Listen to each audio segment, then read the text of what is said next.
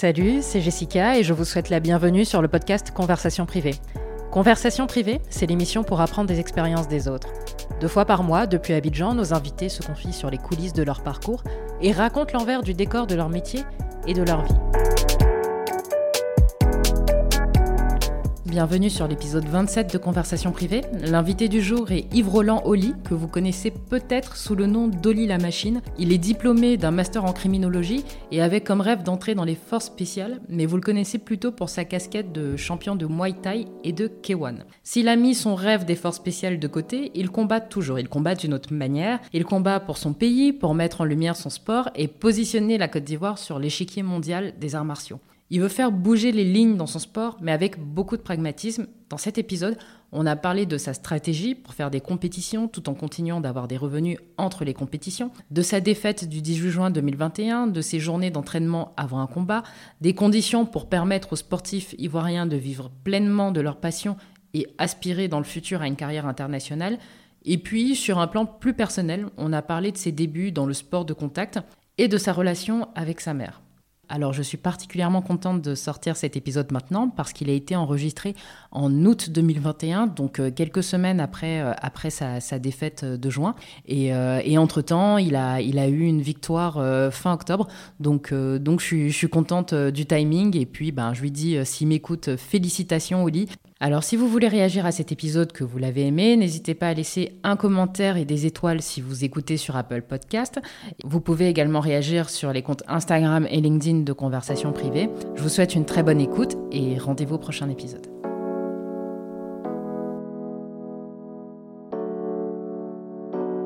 Bah, écoute, Oli, je te remercie beaucoup. Merci à toi. Merci d'avoir accepté l'interview et puis, euh, et puis bah, pour les quelques minutes euh, qu'on va passer ensemble. Merci à toi pour, Au la, micro. pour la fenêtre déjà. C'est important. Et euh, enfin, j'ai vu tes sourires quand tu parlais de ta mère.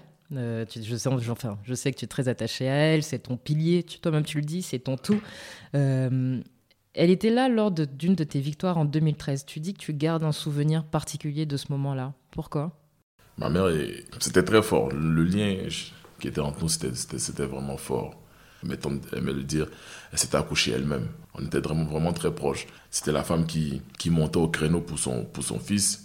En fait, c'était une femme de, de conviction. Elle, était, elle, aimait beaucoup tu vois, se battre pour les autres. Tu vois, c'était même pas que pour moi, pour ses frères, pour ses sœurs, parce que c'était la, le premier enfant de son père et de sa mère, mhm. une famille recomposée aussi. Elle veillait vraiment sur ses frères, ses, c'était vraiment ça pour elle le sacrifice au fait le don de, bah, d'ailleurs tu l'appelles la lionne c'est pas anodin. C'est pas anodin voilà mhm. c'est pour ça. Moi je me dirais combien d'éléphants mais elle là par contre ouais. Mhm. c'était c'était ça. Elle montait au créneau et partait au charbon. Mmh.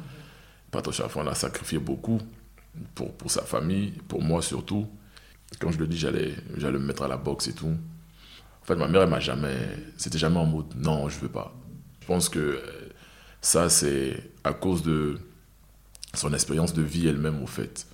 Parce qu'elle elle a connu l'adversité très tôt. Quand elle m'a eu, il fallait reprendre l'école après la grossesse, une famille avec de très, très peu de moyens. Et déjà se battre pour y arriver et euh, sacrifier beaucoup de choses. Ma mère, elle a, quand elle a eu son bac, elle, elle aimait beaucoup les études. Elle voulait devenir, euh, je me rappelle très bien, comme disait, elle voulait devenir euh, professeur à l'université de, sciences naturelles. Mais elle a dû arrêter ses études après le bac parce que pour elle, au fait, c'était évident que, étant la plus grande de la famille, sa mère décédée, son, son père qui était à la retraite depuis euh, les années 90, il fallait s'occuper au fait de, son fils et puis de ses frères et de ses sœurs. Du coup, elle a arrêté ses études. Elle est allée bosser. Elle a passé le concours de la police nationale. Elle a eu et elle est montée crescendo jusqu'à atteindre un poste de responsabilité Pour elle, au fait, on se construit on se construit et il faut laisser les gens se construire et accompagner. Elle n'a pas eu la chance qu'on l'accompagne, donc je pense que psychologiquement, elle s'est mise dans la position au fait de je ne dois pas lui interdire quoi que ce soit, mais je dois le guider et l'accompagner là-dedans pour qu'il le fasse comme il faut. Et donc, quand je lui dis ça, elle me dit J'aime pas la boxe parce qu'on prend des coups, ils vont te taper. Sincèrement, ça me plaît pas. Je veux pas que tu le fasses. Mais te connaissant têtu comme moi, je sais que même si tu dis je veux pas, tu vas forcément. Tu vas le faire quand même. Tu vas le faire quand même. que mes prières t'accompagnent et que si tu as envie de, de, de, devenir boxeur, Moi, je vais prier pour que Dieu te donne la force tous les jours de te lever, de t'entraîner. Et si tu veux le faire, fais-le bien. Et donc après, quand, je, quand en 2012, je fais ma première compétition, je la perds en, finale. Elle m'encourage. En 2013, elle n'est jamais venue voir mes combats. Jamais. en 2013, là, je lui ai dit, je combattais et tout, j'étais en finale encore. Elle a dit, ok, je vais passer. Elle n'est jamais venue. Elle est juste venue à la fin de l'événement. Ah. Elle est venue à la fin de l'événement. À la fin de l'événement, elle est arrivée. Et pour moi, au fait, lui, c'est la, la, seule fois où euh, elle était impliquée directement, je vais dire. Après une compétition, tout de suite, elle, elle, elle était là, elle est venue, je lui ai donné la, médaille et tout, la coupe. Pour moi, c'était quelque chose de, de, très fort, de très symbolique, au fait. C'était ton premier titre? C'était mon premier titre. D'accord. En 2012. Jusqu'à aujourd'hui, malheureusement, elle est partie en 2017, mais elle m'a vu monter progressivement en, puissance. Je pense qu'en 2017, je fais ma première compétition professionnelle au Togo. Je, remporte la compétition. Je rentre à Abidjan. Et euh, elle et moi, on célèbre la chose. Et quelques, quelques mois après, elle est partie. C'était quelqu'un pour moi de, très fort mentalement et qui avait vraiment. qui dégageait beaucoup de. qui avait beaucoup de foi. Elle était très spirituelle. Elle m'a communiqué ça, la foi. Parce que en vrai, quand, dès si tu rêves, et que tu as, l'envie et que tu y crois, il n'y a pas de raison que tu n'y arrives pas. Même si ce n'est pas dans, dans l'espérance de certaines personnes ou de toi-même mhm. où tu veux arriver, tu vas forcément inspirer d'autres personnes derrière. Et moi, pour moi, ça, déjà, c'est déjà de la réussite, au fait, d'inspirer des gens qui ont envie de faire comme toi et qui ont envie, eux aussi, de, de, de, s'en sortir. Et ça, c'est. Voilà, elle était heureuse. C'est vrai que son fils pouvait se prendre en charge, qui il avait une passion et, et puis elle est partie comme ça. Bon, ça, on met un peu d'émotion. Tu, tu, choisis tes mots. bon, on va revenir un peu à la boxe taille. Alors, c'est pas un secret, tu l'as dit dans plein d'interviews. Tu étais un enfant très bagarreur. Il paraît que tu es une référence au quartier Kennedy à Soubré. Oh. Voilà. De fou. Et donc, c'est la boxe qui a réussi à te canaliser. Mais comment est-ce que tu as commencé la boxe? Je commence la boxe, moi, je veux dire, dès le bas âge. Hein sans savoir que c'était ça. C'était, moi déjà, le contact, j'aimais ça. Je pense que c'est quelque part, c'est quand tu es, enfant et que voilà, tu grandis avec tes grands-parents, on te laisse un peu faire. Je pense que je, je traînais tellement dehors avec les grands frères les, et, tout. J'avais un besoin de m'affirmer au fait quand j'étais enfant. Moi, c'était le manque de respect, je ne supportais pas. J'étais très réfractaire à l'autorité, au manque de respect. Je te jure, à, tel point qu'au fait, je faisais même des histoires avec mes oncles, même ma mère souvent. Un peu bandit, quoi, quand même, tu vois. Aujourd'hui, souvent, j'ai mes tantes, j'ai mes oncles, quand ils me voient calme, posé, ils me mhm. disent, non, ça va pas être toi, au fait. Ah, ils y croient pas ah, non, ils se disent que je, joue un rôle. Mais oui, souvent, ils me font, vraiment, les gens changent. Mhm. Parce que moi, avant, c'était chaud. Ah ouais. C'était mais euh, comment est-ce que ça arrive euh, que, tu, que ça devienne en fait une discipline? Moi, à la base, au fait, le profil de carrière qui m'intéressait, c'était de faire l'armée. Et euh, c'était, on regardait les films, quand t'es gosse, tu regardes les films de Jean-Claude Van Damme. Oui, t'as envie de faire comme Jean-Claude Van Damme. Schwarzenegger et sort dans le temps Schwarzenegger et mhm. sort t'as envie de Rambo, t'as mhm. envie, de, as envie de mhm. ça, au fait. Donc, soit tu veux, tu, tu veux faire karaté, Bruce Lee, Jean-Claude Van Damme ou tu as envie d'être Schwarzenegger, mm-hmm. commando, nanani. Et donc, en fait, moi, mon rêve, c'était soit, soit de servir dans l'armée. La vérité, les arts martiaux, les sports de combat, c'est venu comme ça. Mais en vrai, ce que je voulais faire, c'était l'armée et dans les forces spéciales. J'aime l'action, j'aime bouger parce que je m'ennuie beaucoup et donc j'aime pas les choses qui sont monotones. J'aime le goût du risque, au fait. Et puis, les arts martiaux, le combat, je le faisais déjà quand j'étais enfant. On m'y met, moi et mes potes, était à Soubré, Kennedy on mimait, on, on faisait des, des similis de, de, combat, on s'improvisait cascadeur. C'était, s'il y avait des caméras dans le temps, des portables, je pense qu'on aurait fait une tabac sur les réseaux sociaux. Ah, on était bon quand même. Donc on faisait tout ça. Mhm. Et puis, en grandissant, j'ai des tontons qui faisaient des arts martiaux, taekwondo, qui me montraient deux, trois trucs. J'ai commencé à vraiment aimer le truc. Il fallait que je sois meilleur que les autres. Donc je me suis intéressé à ça, réellement. J'ai mhm. commencé à regarder, à regarder des vidéos et à l'œil, comme ça, j'apprenais au fait. Donc j'arrive à Abidjan, j'avais 12 ans, et je continue là-dedans. Euh, c'est clair qu'à l'intérieur du pays, dans le temps, il n'y avait pas le câble, il n'y avait pas Canal. Il y a un gars qui a Canal au quartier. ah, c'est que la famille sont bien, tu vois ce que je veux dire? J'en avais, mhm. donc, mais nous, on n'avait pas canal. Mhm. Tu partais chez les potes, eh, tu rentres pas au salon. Donc après, t'as pas, tu peux pas voir tout ça. On devait attendre que la télévision nationale, au fait, diffuse des films. Euh, mhm. samedi soir, vraiment en prime. C'était en prime. Tout le pays était assis, on regardait. Donc c'est comme ça qu'on apprenait. Et euh, j'arrive à Abidjan, je continue là-dedans. J'arrive, il y a le câble. Euh, je dis, ok, vas-y, je, regarde là. Là, maintenant, je regarde des trucs. Il y a des CD, on regarde des, films. Et euh, je continue à m'entraîner tout seul.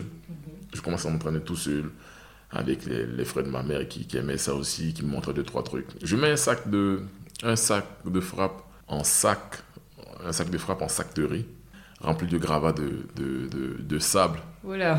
De sable, vraiment. D'accord. Système D, quoi. Ouais. Voilà, à Kumasi Sikoji, dans le de l'Agora, là juste en face de l'Agora, c'est là que j'ai grandi à, Abidjan, un sac de riz et je, je mettais du sable et puis euh, des morceaux de briques. Moi, c'était vraiment en mode. Ça devait faire mal. Hein. Ouais, c'était en mode, en mode m'endurcir mm-hmm.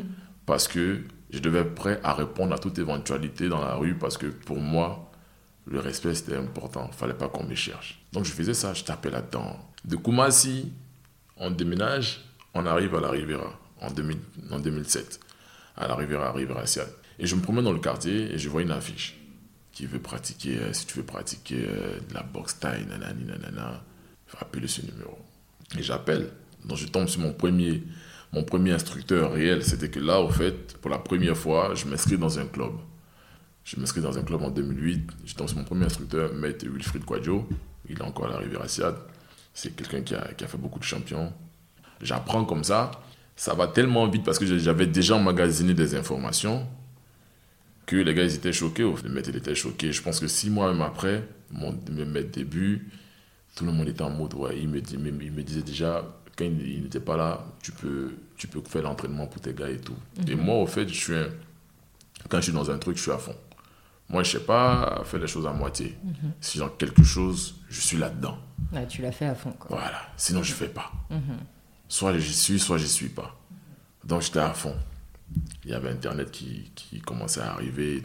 Moi, tout ce que je regardais, tout ce que je faisais, c'était le rap, les recherches sur l'anatomie et les sports de combat. Je faisais que ça. Je rentrais de l'école, de, de l'université, mhm. je faisais mes trucs, j'arrivais, tout ce qui m'intéressait, c'était ça, je sortais pratiquement. C'était le rap et puis les sports de combat. Et les sports de combat. Mhm. Donc je, je, faisais des recherches. Et comme j'aime apprendre, j'aime apprendre, du coup j'aime donner au fait. je, commence en 2008, fin, fin 2008, je commence déjà à enseigner. Déjà. C'est que tous mes potes autour de moi, pour moi c'est inadmissible que mes potes ne puissent pas se défendre en cas, en cas de problème. Et c'est quoi la différence en fait entre euh, faire la, apprendre, apprendre tout seul et puis vraiment rentrer avec un instructeur qui te donne une discipline? C'est vraiment différent parce qu'après, quand tu apprends tout seul, tu n'as pas vraiment le regard extérieur au fait. C'est très important d'avoir le regard extérieur au fait pour te corriger. Quand tu apprends tout seul, c'est comme si c'est comme si tu tu te lançais dans un truc en vrai que tu connais pas vraiment les, les, les, tenants et les aboutissants. Toi, tu as vu juste le truc, si tu aimes ça, tu le fais. Mhm.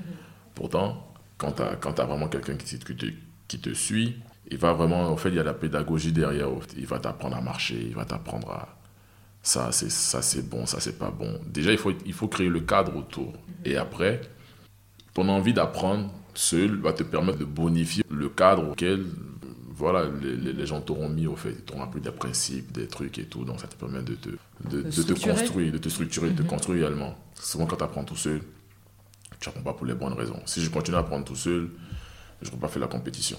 Parce que je, je, je, serais resté en mode euh, c'est pour moi-même, c'est pour me défendre, c'est pour la rue, c'est pour truc, c'est pour, tu vois, pour exister dans la rue. Parce que ce que je ne dis pas, c'est que j'ai milité au sein de la FECI mhm. dans le temps quand j'étais au lycée, et donc euh, on connaît un peu comment ça se passe, fallait, fallait s'imposer, mhm. tu vois, fallait s'imposer. Et pour ça, tu dois, comme je dis, par, tu vois, être prêt à toutes les éventualités. Mhm. Et pour que les gens te suivent, il faut qu'ils sachent que tu es fort. Mhm. je ne l'aurais pas fait pour les bonnes raisons. Je serais resté dans, ces, dans, dans, des trucs un peu, un peu... Donc disons que la discipline ou le fait de rentrer dans une discipline euh, t'a permis de, te structurer, et puis euh, disons d'aller le faire plutôt pour de la compétition, pour, gagner. plutôt que, euh, que, pour, la bagarre pour, la, pour bagarre. la bagarre. Pour la bagarre, genre pour dire eh, c'est moi le plus fort d'Abidjan, mhm. je tape ici, je tape lui, je tape mhm. lui. Non. Et ça m'a vraiment permis de me structurer, ça m'a permis de, de, de rester concentré au fait sur les bons objectifs, celui de, de transmettre, mhm. d'apprendre le maximum et de transmettre au maximum de personnes. D'ailleurs, tout ça, enfin, tu le fais en parallèle de tes études en criminologie. Donc c'est vrai que c'est en discutant avec toi et puis dans les recherches que j'apprends que en fait tu voulais faire l'armée, que tu as fait des, tu as fait euh, jusqu'au master. Donc tu as, stoppé euh, en, cours de master. en cours de master. En cours de master. Qu'est-ce qui euh, Bon, je comprends ce qui t'attirait dans l'armée, mais qu'est-ce qui fait pencher la balance entre une carrière dans le sport et euh, une carrière dans l'armée? Qu'est-ce qui, qu'est-ce qui te, te, fait trancher? Je pense que c'est une question de, d'être libre un, peu quand même, d'être libre. L'armée avec tout ce que j'aime, tout ce que j'aime c'est l'armée, la vérité, j'adore, mais il n'y a pas, pas vraiment de liberté.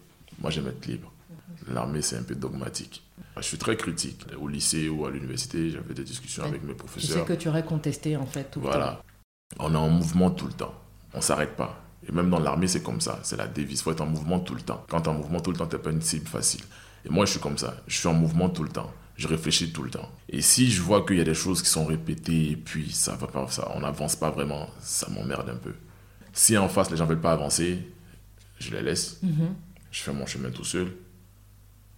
Sinon, je vais rester là et puis je vais m'ennuyer. Et comme j'aime pas m'ennuyer, je n'accepte pas ça. Donc, du coup, ça, ça m'aurait créé des problèmes, ça. Je me connais. Donc, je pense que c'est plutôt l'institution qui t'a pas. C'est euh, ça, en fait. Je me, je me suis dit, euh, à quoi bon d'aller me mettre dans un truc qui va m'enfermer? Mhm. Je ne serai pas libre au fait de, de, de, de, vivre, au fait ma, ma passion même de l'armée, comme je, je, je pense que ça doit être. Tu sais, il y a eu les JO qui sont passés par là et tout. Mm. D'ailleurs, c'est tant mieux qu'on se voit finalement maintenant après les JO.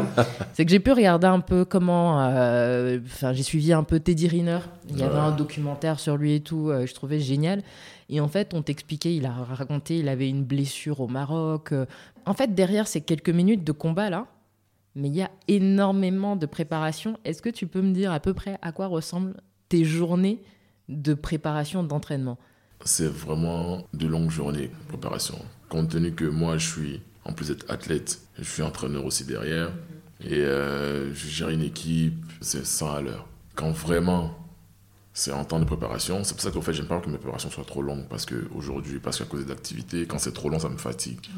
Je peux faire six semaines de préparation et aller faire mon combat. Maximum, j'ai deux mois pour me préparer. C'est-à-dire six semaines pour m'entraîner et puis euh, la, la, septième semaine, c'est la semaine du fight, quoi. Mhm. Et la semaine qui suit, c'est la semaine de repos. Et on est reparti. Et euh, c'est, tu te réveilles à, à 5 heures, tu te prépares pour aller courir. Tu as minimum 5 euh, km à faire, ça mhm. dépend des jours. Sinon, maximum, tu as 20 à faire. Tu reviens. Après tout ça, tu enchaînes tout de suite ton entraînement. Tu as 15 minutes de corde à sauter tu fais les 15 minutes de corde à sauter, tu as, encore 9 minutes de shadow boxing, c'est tu boxes dans le vide. Ah, d'accord, c'est boxer dans le vide. Dans le, vide, shadow boxing, tu boxes dans le vide, où tu répètes vraiment tes techniques, tes gammes et tout. Tu, ça te permet de te, de, te détendre en même temps, tu mhm. vois, de t'étirer, de d'échauffer bien tes muscles. Tu, tu, passes ça, tu passes au sac. Mm au sac, au sac de frappe.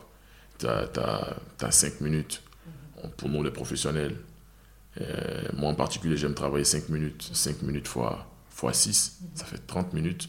45 secondes de pause entre chaque 5 minutes. Je, je, je travaille au pad, c'est-à-dire avec, avec, avec mon, mon gars Franck aujourd'hui qui, qui, qui, me coach. C'est pareil, c'est 5 minutes fois 6, 45 secondes de pause, mais vraiment intense. Tu as déjà quoi? Juste du sac au pad, tu as déjà une heure là, ils sont en train de passer.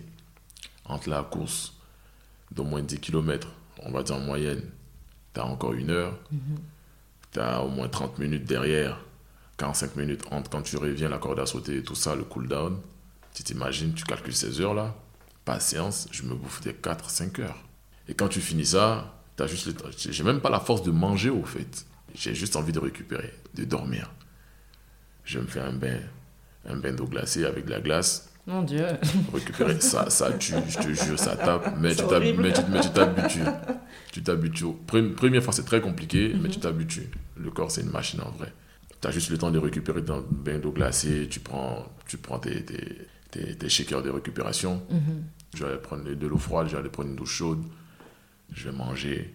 Je me force même à manger parce qu'il faut que je mange. Mhm. Parce que dans, à 16h30 ou 16h ou 17h, j'ai mes rendez-vous pour entraîner, pour bosser. Mhm. Là, maintenant, je vais aller bosser. Je vais bosser quelques heures, genre je vais bosser 3-4 heures. Bosser 3-4 heures, après je vais m'entraîner. Les environs de 20h. Finir à 22h, l'entraînement du soir n'est pas trop long. Je finis à 22h. Ah, c'est des, longues journées, donc de 5h à 22h entre ben, ton travail de coach et en plus de ça, ben, tes entraînements. D'ailleurs, j'aimerais bien parler de, ce truc-là. Euh, J'écoutais l'exemple d'un champion qui s'appelle Cédric Doumbé. Ouais, Cédric. Lui qui s'entraîne tous les jours et il passe sa vie en fait à faire ça. Il n'a pas d'autres activités, il n'a pas un travail, il n'a pas des obligations de travail euh, à côté.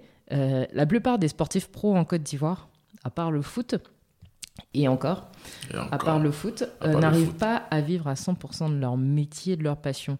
Ils sont obligés d'avoir d'autres activités.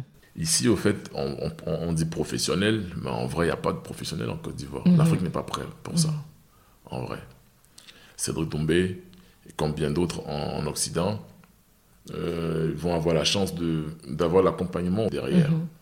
en termes de sponsoring, en termes d'encadrement. du coup, ils n'ont pas besoin d'aller travailler. Doumbé, il est signé dans une grosse organisation, qui est le Glory, qui est la plus grande organisation de kickboxing au monde. Il est numéro 1 là-bas dans sa catégorie, il 75 kilos. Et euh, il paie son salaire par mois. Tout ce qu'il a à faire, il sait qu'il a 3 dates dans l'année ou 4 dates.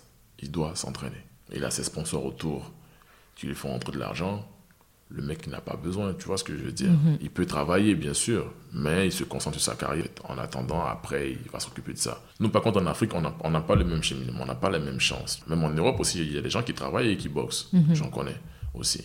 C'est Ndombé, c'est des, des, cas exceptionnels. Mhm. C'est vraiment des gens qui, sont, qui ont réussi à sortir du lot.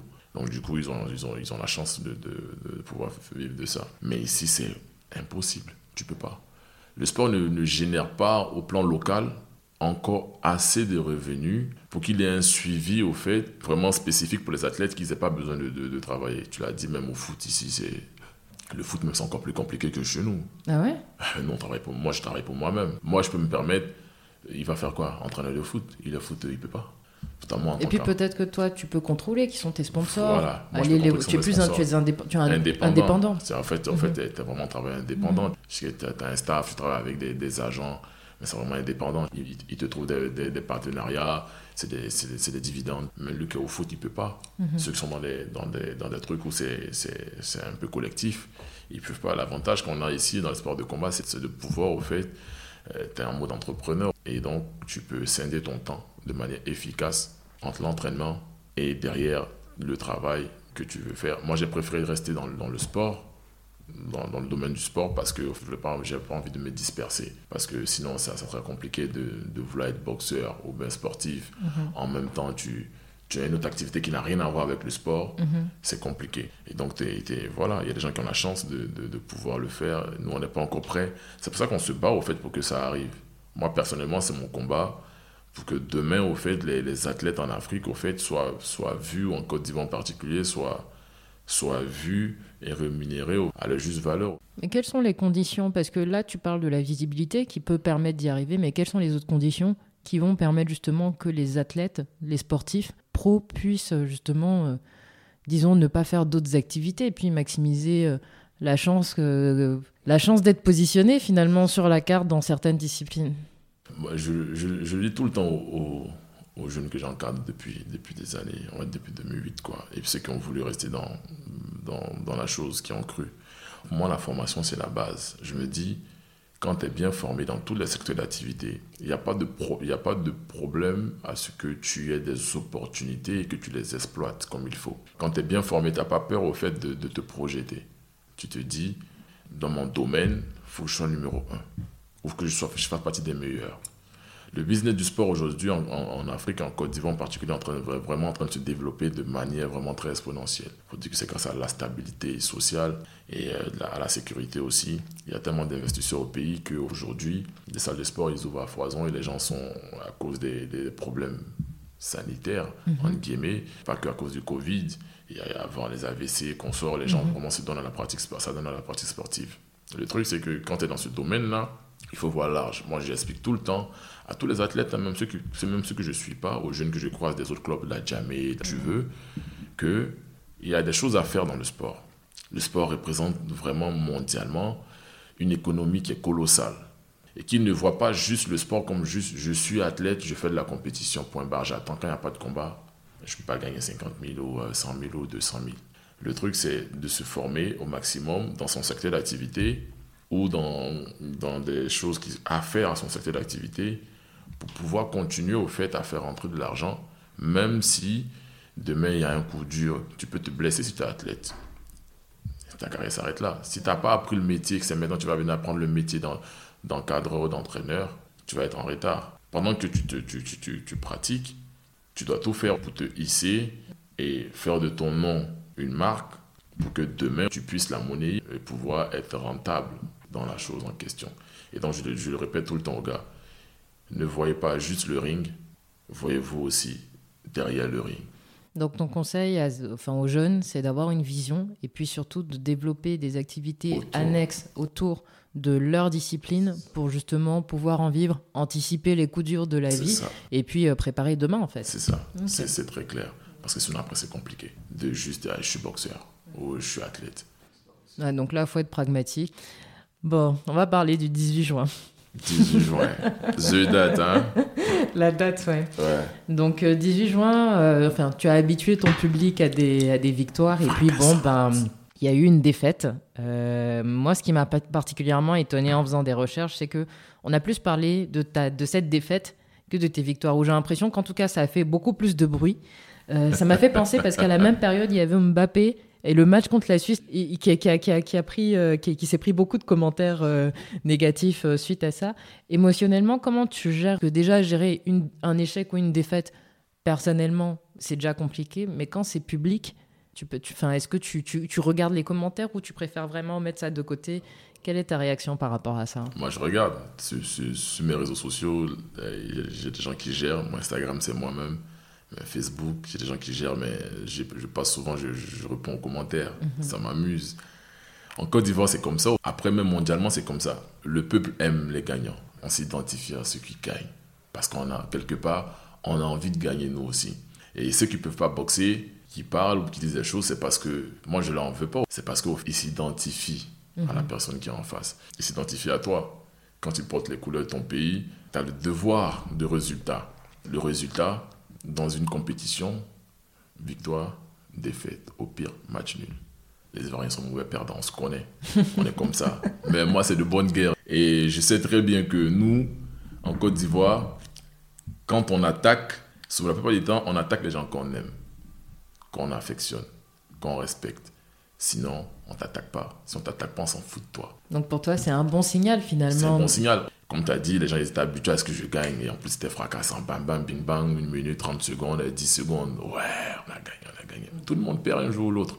Nous, on est préparé à ça. Moi, je disais tout le temps, les gens, ils ont tellement la machine, la machine. J'ai tellement prouvé que c'est vraiment la machine, la machine, qu'ils se sont dit que impossible qu'ils perdent. C'est pareil que quand Mike Tyson a perdu son premier combat, c'était ah, mon Dieu, Tyson a perdu, c'est pas possible. Mhm. Tu vois, ça fait partie du jeu. Et quand, euh, je sais pas, tu as, la France qui est sortie par la Suisse, les gens ils disent ah, il, faut, il faut chercher quelqu'un pour accuser Mbappé, il tombe là-dessus, on, le ramasse d'autres on va accuser Benzema parce qu'il est revenu, n'importe quoi. En fait, qui aime bien châtie bien, quoi. Voilà, ça fait partie du jeu. Parce qu'il l'aime. Parce qu'il l'aime. Ça fait partie du jeu. Pour eux, tout ce qui a rapport avec l'émotionnel, c'est toujours comme ça. C'est très limite avec les émotions. Très limite. On se rappelle des matchs de foot ici, Côte d'Ivoire, je sais plus qui, Cameroun. Il y a des gens qui sont morts au stade. Crise cardiaque. Parce que on a perdu contre le Cameroun. Les gens, ils disent, on n'a pas en Coupe du Monde. Ah, les gens, crise cardiaque. Ils ont insulté Didier Drogba de tous les noms. Quand en 2000, quoi, il rate, euh, il rate le penalty contre le Mozambique, c'est ça? Je sais plus, Tipolo. C'est ça, un truc contre le Tipolo Polo. Et Didier Drogba s'est fait ramasser. Ils ont tout dit. Je pense qu'après ça, il a arrêté avec la sélection parce que c'était trop. Regarde là, récemment, si c'est échecs, il passe pas les, les, premiers tours pour les JO. On l'a attaqué. Le gars, il a fait briller le pays. C'est le premier à avoir donné une médaille d'or à la Côte d'Ivoire aux Olympiades. C'est à respecter. Mais les gens sont comme ça. On a la mémoire courte quand il s'agit de, de défaites. Mais en même temps, il faut voir le bon côté des choses. J'aurais gagné encore. On sera en mode, oh, a encore gagné. le gars, il était ceci. Il n'était pas assez fort. Il n'était pas ceci, il n'était pas cela. Comme je dis, les gens ont besoin d'avoir une culture. C'est de l'éducation. Ils doivent apprendre le sport, c'est quoi, au fait? Les vrais codes du sport, c'est pas parce que musclé, tracé, nanani, quand tu me regardes, tu vois chaque centimètre de muscle, que l'autre, il a du gras, plus que moi, que ça veut dire qu'il n'a pas de muscle. Le lion, il est fort, il y a l'éléphant, c'est pas, pas pareil. C'est pas une science exacte, au fait, le, sport.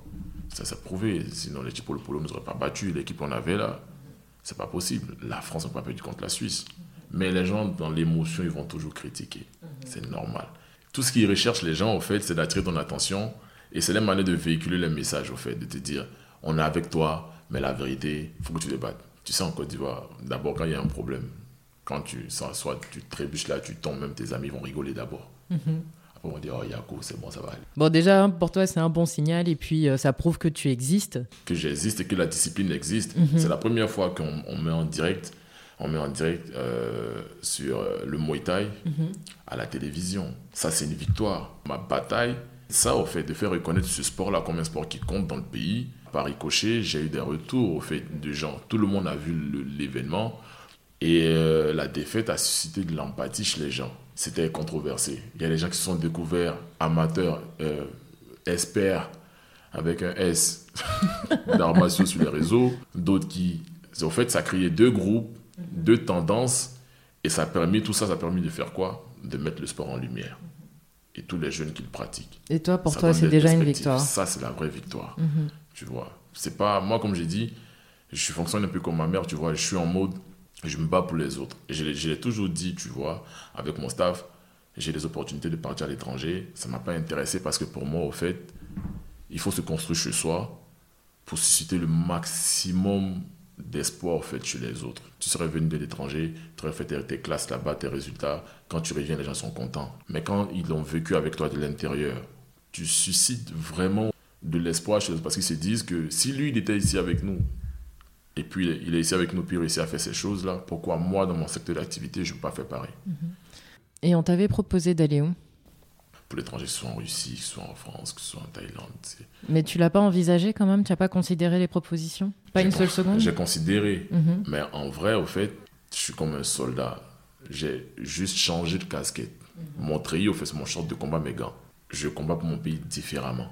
Pas avec une arme à feu, mais avec mes points, avec mes idées, tu vois, dans le sport et comment faire bouger les lignes dans le sport. Et je n'aurais pas pu faire ça loin loin d'ici. Ça, aurait été compliqué pour moi. Tu aurais perdu le sens en fait pour lequel le sens au fait de la bataille. Aujourd'hui, moi je suis content de voir qu'il y a des jeunes qui rentrent dans les quartiers et quand ils disent qu'ils sont boxeurs ou quand on les voit s'entraîner, les gens disent ah mais tu fais de la boxe taille et tout. Ah mais c'est bien, sincèrement, ça encourage. Quand c'est cher qui gagnent les JO, aujourd'hui les parents ils voient les enfants faire des taekwondo, ils sont contents. Ah c'est bien. Pourquoi pas eux? C'est ça le truc, tu vois. Les parents ils disent mais s'il arrive à faire ça, c'est que toi aussi tu peux faire. Au lieu de rester là posé ici et à, traîner dans le quartier, va t'entraîner, tu vois, va faire quelque chose. Bats-toi, au fait, parce qu'il y a ton ami là, il y a le gars, il était ici aussi. Et moi, c'est ça la vraie bataille. Ce serait pas intéressant pour moi de partir à 12 000, je sais pas ce que tu veux, pour euh, gagner de l'argent et et techniquement, euh, après une défaite, hein, comment est-ce que euh, comment est-ce que ça se passe? Tu te refais le match, le film du match, euh, ou bien c'est quelque chose que tu mets totalement de côté, ou bien tu es en mode analyse. Non, bien sûr. Dès que tu sors du combat, tu... on n'aime pas perdre. C'est pas la première fois. Je pense que c'est ma sixième défaite, je pense, ou septième, je sais plus. J'ai déjà perdu dans les compétitions majeures, au championnat du monde olympique, en Thaïlande. Mhm. J'ai perdu en demi-finale. Et euh, j'ai su rebondir derrière. Après, je suis préparé à ça. Mais ça fait toujours mal. Quand tu sors de ça, d'une défaite, tu te demandes qu'est-ce qui n'a pas marché. Tu cherches toujours à savoir qu'est-ce qui n'a pas marché dans la préparation. Mais préparation, ben, c'est la clé du succès. Comme j'ai dit, c'est la formation. Chaque préparation, tu te formes à faire du résultat positif. Et donc, le plus dur, c'est de faire ma préparation comme je pense qu'elle doit être. Et donc là, je me posais la question, qu'est-ce qui n'a pas marché? On a fait venir un entraîneur de Thaïlande, tu lui payes euh, un bon billet, il vient pour te préparer et puis tu gagnes pas. On n'accuse pas l'entraîneur qui est arrivé parce qu'on a appris. Mais qu'est-ce qu'on n'a pas pu mettre en synergie pour donner du résultat positif? Et donc, quand c'est comme ça, on s'interroge. On se pose avec mon staff, avec Franck, on se pose avec mes gars, on se pose, même mes athlètes, parce que même mes athlètes, on parle. C'est pas parce qu'ils sont mes athlètes qu'ils n'ont rien à dire, ils ont de l'expérience. Donc, débrief. Quand tu gagnes, pas le temps de, de te dire eh, ça, ça n'a pas marché. Tu as gagné, tout le monde est euphorique. Mm Moi, je vais te dire eh, ouais, Joe, il faut qu'on améliore un peu ce compartiment. Mais j'ai tellement l'habitude d'être expéditif dans mes combats, on n'a même pas le temps de voir les combats. Pas du temps, mes combats, ça se finissant en un round, en quelques minutes ou en moins de deux rounds. Tu peux pas peaufiner derrière ta préparation qui suit sur des résultats qui sont assez expéditifs comme ça. Mhm. C'est pas, t'es pas efficace au fait dans ton mhm. jugement. Et tu as l'impression au fait que tu es porté par la grâce. Donc après, du coup, quand tu reviens à l'entraînement, il y a un peu de laxisme. On reprend les mêmes choses, on y va. Pourtant, non. Chaque combat est différent. Il faut l'aborder différemment. C'est comme chaque projet, pour un investisseur ou pour un entrepreneur, est différent. C'est parce que tu as fait tel plan-là que ça a marché, que ton choix te dire que tu vas reprendre le même plan. Donc quand tu n'as pas ce genre de recul, quand tout marche, la plupart du temps, c'est là que tu te casses bien les dents. au moins, cette défaite-là te permet d'avoir une remise en question et puis de prendre de recul sur, ton, sur ta technique. la technique, la préparation, le truc. Les gens pensent que c'est pas entraîné, mais on s'entraîne comme des malades. C'est juste qu'il y a des choses qui ont manqué. Mhm. Qu'est-ce qui a manqué? Le plus dur, c'est d'avoir les, les, partenaires d'entraînement. C'est pas le staff pour s'entraîner, ça n'a rien à voir. Pour le plateau technique, on est, on est outillé. Mais ce qui nous manque, c'est l'expertise terrain pour éprouver les, les, les techniques en, en, sport de combat et même au foot. C'est que dans les autres sports, tu fais tout ça techniquement en préparation. Tu fais toute la théorie qu'il faut. Après, tu dois pratiquer. Et c'est là où ça pêche. C'est là où ça pêche parce que tu n'as pas les gens en face qui ont l'expérience ou le background qu'il faut pour te permettre de progresser dans le, dans le réel. Ou ceux qui sont là, ils sont soit moins lourds que moi, et eux tous, ils ont moins d'expérience que moi. Je suis classé quatrième au monde. Tu t'imagines qu'il n'y a pas un autre rien dans le classement, quoi. Dans tous les autres classements. Et c'est ça, oui, c'est ça, qui manque. Disons un, un, ancien champion, euh, voilà. Au moins, il a l'expérience mhm. internationale qui va te donner du fil à retordre parce qu'au fait, il a l'expérience. Donc, au fait, on fait vraiment tout avec beaucoup de volonté, beaucoup de courage. On sait très bien que ça nous manque, on le sait très bien. Et aujourd'hui, on a compris que on doit scinder les choses, être un peu plus réaliste. On l'a compris aujourd'hui dans notre préparation. Et on va faire ce qu'il faut ici. Et ce qu'on ne peut pas faire ici, on va soit le rapporter ici pour que la majorité des gens profitent. Moi, pour moi, ça, c'est l'idéal. Ou sinon, si les budgets sont courts, parce que ça aussi, c'est un, un, gros problème, trouver les budgets pour se préparer. Quand tu as une séance kiné qui coûte 45 000 et que tu as, as, ta préparation de 6 semaines, tu as deux séances kiné par semaine, ça va très très vite. Hein, ça va très très vite, ça tape. Mhm. Tu as de la diète, tu as, le nutritionniste, tu as, les préparateurs physiques, tu as, as, le staff. du coup, tu vois, en tant qu'entrepreneur, tu, tu, tu, tu, es obligé de, de, trouver les fonds. on a des, des, mécènes qui nous aident et tout. Même pour l'instant, ils n'ont pas encore compris l'utilité réelle. Tu vois, là, cette défaite, par exemple, ça l'a fait comprendre que ouais, on doit vraiment te soutenir financièrement parce qu'au fait, si on veut que tu continues de gagner, tu vas briller le pays, on doit mettre les moyens derrière. Et c'est tout ça aussi que cette défaite a apporté. A apporté. Ça revêt les yeux de tout le monde. Il faut dire, Oli, c'est vrai que tu es fort, tu fais tout, tu mais il faut qu'on t'accompagne. Mais la vérité, on en s'est rendu compte que si on ne te donne pas les moyens réellement, tu peux pas y arriver. Au... Qu'est-ce que je peux souhaiter à la, à la boxe taille, au monde des arts martiaux, à la Côte d'Ivoire dans 10 ans? Dans 10 ans, d'être un pôle pour l'Afrique, c'est notre rêve. Et que tout le continent, qu'Abidjan soit la capitale des sports de combat. C'est-à-dire qu'au fait qu'on devienne euh, Las Vegas. Mm, Un peu comme avec l'UFC, tu sais. Avec l'UFC, que les gens ils se, ils se disent oh, faut mais j'ai envoyé mon CV à Abidjan mm-hmm. au 225 Fight Show. Mm-hmm. Ils n'ont pas encore répondu. Il faut qu'on ait des tonnes de CV qui arrivent. Et pour que les athlètes ici, au fait, vivent vraiment de leur passion.